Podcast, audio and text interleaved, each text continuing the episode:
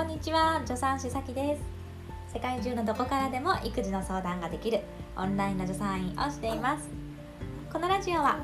今しかない子供との時間を楽しくしようということでプレママさんから今育児を頑張っているママさんに向けた情報を発信しています。ということで皆さん今日のお昼ご飯は何にしますか？もしくは何食べたかな？私はですねパスタにしようと思って今茹でてるとこなんですね。茹でてるところでえ台所でこの収録をしてますとかね茹で待ちなの。茹で終わり待ち。でね、えーと、ミートソースで食べようと思ってるんだけどこのミートソースっていうのがね太郎さんの幼児食で届いたミートソースなんですよ。ん？って思った？ん？って。どういうことかというとね私ママーノさんっていうね手作りの幼児食を作ってる管理栄養士さんがいてであのチルドでね宅配してくれるんだけどそこのねがすごくよくってでなんかしょっちゅうしょっちゅうリピートをしてるんですね。で面白いのがねそこね、えー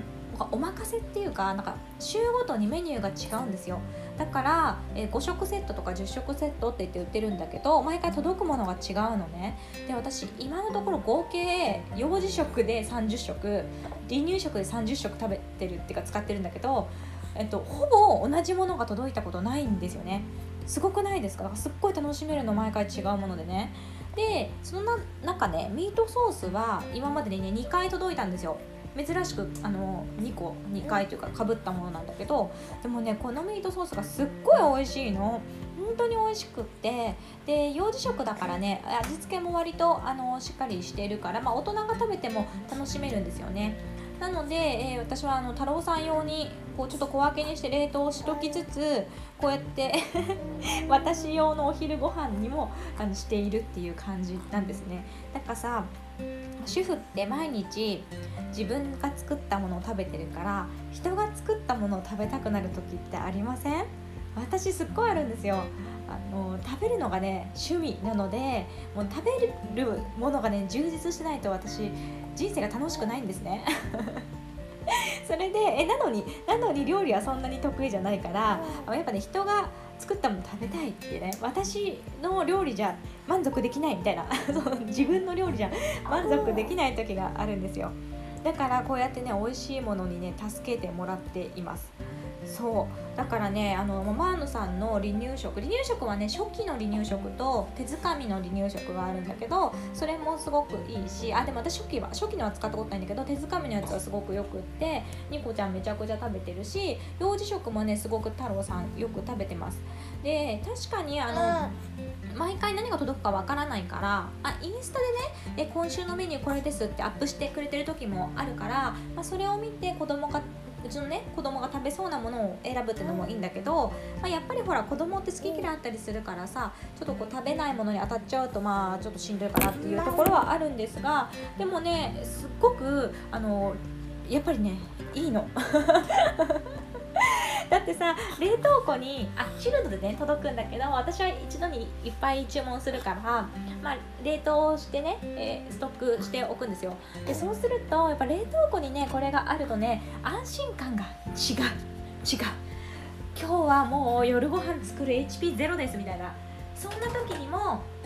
あの使えるから本当にねあるとよくって。でなおかつ子供のお食事ってなんか結構添加物が気になるとかさなんか市販のものを使うことで抵抗がある方って結構いるじゃないですか。だけどこのママのさんねその栄養士さんでそんなね、えー、ママの気持ちに寄り添ってて、えー、なんかなんていうのそういうママにも安心して、えー、使ってほしい。それでお母さんっていうものをな楽しくね楽に過ごしてほしいっていう思いから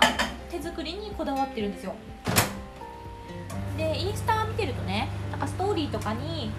今日なんか人参こんなの収穫してでこれを使ってなんだっけなショーンケーキ作ったとか昨日とか一昨日にもアップされてたしなんかすごくね、えー、そういうこう地産地消地消